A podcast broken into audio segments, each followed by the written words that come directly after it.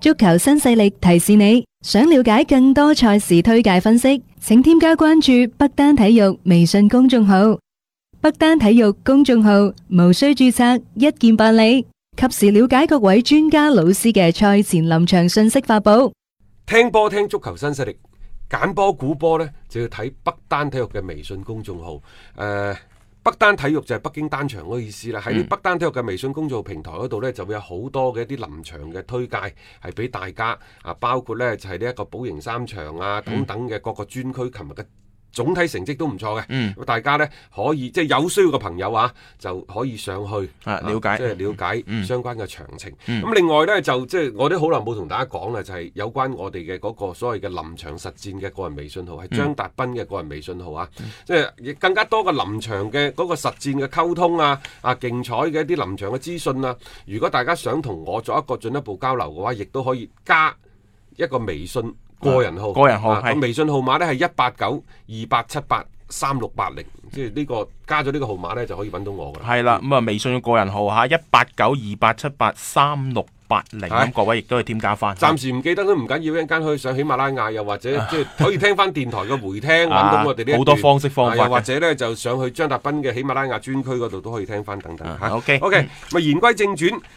另外呢，就其實今晚同一時間仲有另一場嗰、嗯個戲碼呢，其實都會非常非常之好睇師徒對決啊啊，吓狼隊嗯就對住熱刺，啊之所以話師徒對決呢，就好簡單嘅啫，嗯因為狼隊嗰個紐奴領啊隊紐奴啊其實當初係師從，誒摩連奴摩連奴佢係波啊圖嘅門將嚟嘅，嗯當年吓咁 呢個都幾佢就係特別零啦。四年係啊，即係摩連奴帶領球隊攞歐冠攞歐冠冠軍嗰陣時嘅主力門將，所以咪話呢，即係啊，即係十零年一過咗去之後，估唔到大家嘅相逢呢，喺英超嘅賽場上邊喎，即係呢個係一個幾幾特別嘅一個日子嚟嘅。咁當然紐奴啦，帶嘅呢隊狼隊啦，係成績我覺得真係唔錯㗎啦啊。狼隊呢，最主要係賽季初大家覺得喂，好似一打歐戰你就唔好識打喎。啊但係後邊呢，成班波調整咗之後，雖然佢贏波嘅次數唔多，嗯，但係佢和波多啊，勝咗。佢穩定咗嗰個位置就足夠啦。我啊佢覺起得碼係九場不敗，啊，即係隨途後進，嗯係咪？嗯即係當然佢嘅優勢同埋劣勢而家嚟講，相對就係比較明顯嘅。嗯佢嘅板凳嘅深度啊其實呃係唔足以佢雙線作戰，誒所以即係佢到而家為止，但係佢嘅打法呢，相對又係比較保守，啊比較穩健。即係唔會話體力消耗得好緊要。不過呢隊波好得意嘅喎，佢啲歐聯杯踢到 bling bang，啊，誒但係翻到聯賽又好似唔識入波咁樣唔樣係喎。啊佢始終呢都係有一個所謂二年級場啊啊等等嗰啲啊，即係你再加上而家好似呢個三二紐奴呢個防守反擊嘅陣容呢，又俾英超啲教練呢摸得七七即八係八。需要去做一啲嘅係啊變化。嗯你諗下，連格調嗱咁好打啲主教練啊，咁好打啲打法啊，喺英超嗰度摸索得一年唔得啊，第二年、第二年唔得，第三年已經好多人破咗佢嗰係啊個高位逼搶噶啦，而家。係啊，即係所以一本通書讀到老，如果咁好做，個個做主教當練然啦，啊講起曼城嗰場嗰隊波呢，又係好痛苦嘅。佢呢個所謂嘅嗯誒誒所謂嗰個高位逼搶又或者個傳控流嘅打法呢，並唔係話個進攻嗰度有啲咩問題，係而係佢防防線線出咗問題。佢啲人人選啊搭配上防邊線出咗問題呢啊，一個回追，一個正面嘅即係一對一嘅防守啊，正面嘅回追啊等等，嗰啲出現咗問題，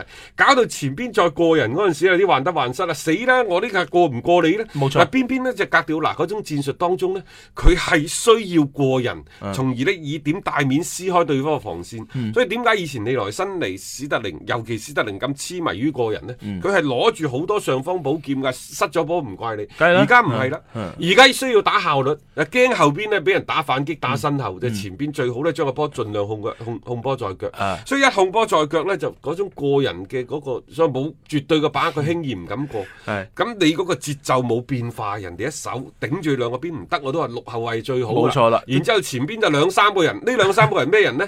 有一定嘅腳頭，係即係全能啲嘅。誒有啲對抗有一嗯嘅，啲嘅對抗，啊有一啲嘅衝擊力，係啊有一啲嘅射術，呢啲喺英超中下游嘅球隊嚟講，比比皆是比比皆是。你數一紮出嚟啊啊，可以係咯。咁所以曼城就俾人啄到正一正啊啊！呢種人呢係比較全面，即係頭捶腳踢乜都得。啊但係你話佢好好波咩？佢分分鐘可能喺場上比較漏爆啊，停個波停咗三秒五秒之後，唔佢自己緊要啊！你停咗之後，原來你嗰啲人係跟唔翻嚟噶嘛，嗰個漏洞太大啊！嗱，呢個就叫有後顧之憂啦。呢、個啊就係曼城就啊係點解今年打到目前為止，其實佢輸得唔多，佢輸咗四場啫嘛。但好只不入過肉咧，唔係佢只要面對住嗰隊太變態嘅利物浦。其係實兩年前佢哋做過相同嘅事情，係打到人哋絕望嘅。冇錯。如果冇錯冇嗰隊波，老實講，佢而家對住李斯特城，都唔爭幾多分啫， 咁就係啊，呢個真嘅。仲有一追嘅。誒、但係冇計啦，即係有時就係、即係等於你調翻轉頭兩年前利物浦話，誒、哎我踢或者舊年啦啊踢得咁好，我遇着對曼城咁都攞唔到冠軍，咁有時真係係即係叫做人品守恒又好咩都好啦。誒、今年嘅曼城其實注定係會要幾多嘅一啲嘅即係困難先。即係講翻熱刺呢場波先嚇，佢客場會對住即係狼隊其，實熱刺或者摩連奴呢，哎啊嗯佢同樣都係面臨住同格迪奧拿差唔多嘅情況，嗯即係可能冇咁突出，係但係呢個隱患你不得不去解決，就係、佢後防有甩漏嗯，啊。佢嘅後防其實即係佢上任之後冇幾多場表現係好嘅，誒、當然啦，你話左邊嘅後防嗰度，無論係誒丹尼老師啊等等嗰班呢，嗯始終都係有啲心不在嗯焉，同埋呢班人已經過咗自己嘅巔峰期㗎啦，嗯，係最好打嘅時候唔係而家，包括維頓漢。啊啊啊，即係其實都已經過晒，即係佢要執呢，佢都要執翻兩個邊嗯，同埋中間佢要加人嘅。啊。佢一定要艾達威列特係仲得嘅，其實維頓漢呢，你只要擺喺中衞嗰度都唔係唔得，但係你再將佢放喺唔好左邊後衞嗰唔度好啊！你真係盞害咗因為佢。好牙煙嘅呢個嘅處理，其實一個非常之唔好嘅一步嚟嘅。咁但係你賓戴維斯受傷啦，你有咩辦法啫？你唔夠人啦，嗯，所以即係其實兩隊波，包括嗰邊今晚嘅狼隊，嗯即係今晚呢場賽事嘅最主要嘅，即係從打法上嚟講，從人員嘅特點上嚟講呢，就係、兩隊波嘅進攻邊個邊路打咗出嚟啦，邊個可能喺場上就取得主動權，因為兩隊波嘅邊路都唔好嘅。係，即係如果喺呢場波係取得一個嘅突破的偏話，啊偏呢，就係誒嗰個嗰、個叫特勞里定係咩啊？啊，即係反正呢，就係、狼隊嘅右邊，熱刺嘅左邊。嗯表現都唔好嘅，但就要睇呢兩個邊嗰個對抗，今日邊個可以將對手喺嗰個位置嗰度，即係打呢爆個防守嘅左邊，嗰、個防守嘅右邊，其實佢哋係同一邊嚟嘅。係嗰度邊個打得爆呢？啊邊個就絕對主動啊啊！我唔敢講話熱刺今晚或者狼隊輸硬，熱刺有機會贏，而嗯係睇臨場邊個個表現好。係。有啲難判嘅，因為老實講句，呢狼隊其實唔容易啃嘅一隊嘅球隊嚟嘅。摩連奴帶波呢幾場嘅賽事落嚟，係佢贏波係多咗，但係其實好多嘅瑕疵嘅嘢係未執得掂。同埋呢場波呢，所謂入波多少都好難判。啊，係因為點解呢？係係啊，熱刺係自帶嗰大波個屬性啊，其係實入三隻俾翻兩隻係你。但係偏偏呢隊狼隊呢，佢嘅防守好穩健，嗯佢防守反擊打得好。誒，同埋真係喺聯賽佢唔係好多入波我㗎咋建議大家買兩個比分，啊兩個比分一啊個一比一，一個二比二。係 OK，我都覺得係爆晒 啊嘛，係等於嘛等於爆晒啊嘛，係啊，呢兩個比分喺競彩，佢應該都有六點五以上嘅賠肯定賠率有吧有。如果係咁嘅話，咁我哋都有一賠，即係嗯一比三咁都抵啊。係啊，啊，冇錯啊，即係特別。我而家睇翻啲競彩嗰邊，熱刺要做一嘅讓步，其實而家個讓球勝嗰邊都壓得比較低，即係總體嚟講又即係未必係穩贏嘅嗰一隻嗯啊，熱刺嚇。所以大家就不妨去參考下，即係呢一場嘅賽事啦。誒、呃都屬於係今晚咧十點檔嘅兩場啦，同時間進行嘅比賽嚟嗯嘅，都 幾值得大家去關注㗎。有故事，有經歷，聽波就聽新勢力。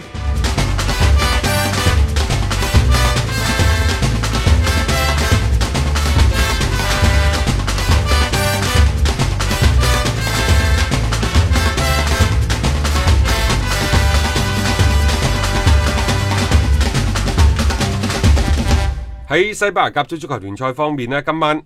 啊冇球王所在嘅愛斯賓奴亦都會係出陣對住貝迪斯。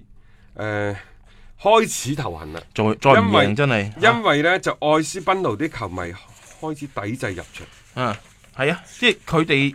因為上一輪咪佢哋係跌到落去真係副班長嘅位置嘅，其實好牙煙嘅。我就算你嗰啲咩歐聯杯踢踢得有幾好啊，你如果最終係保唔到組嘅話呢，呢、個係冇用佢嘅。哋周中對莫斯科中央陸軍，成個場愛斯賓奴個場坐四萬人嘅，嗯，而家做咗呢一個西班牙富力，係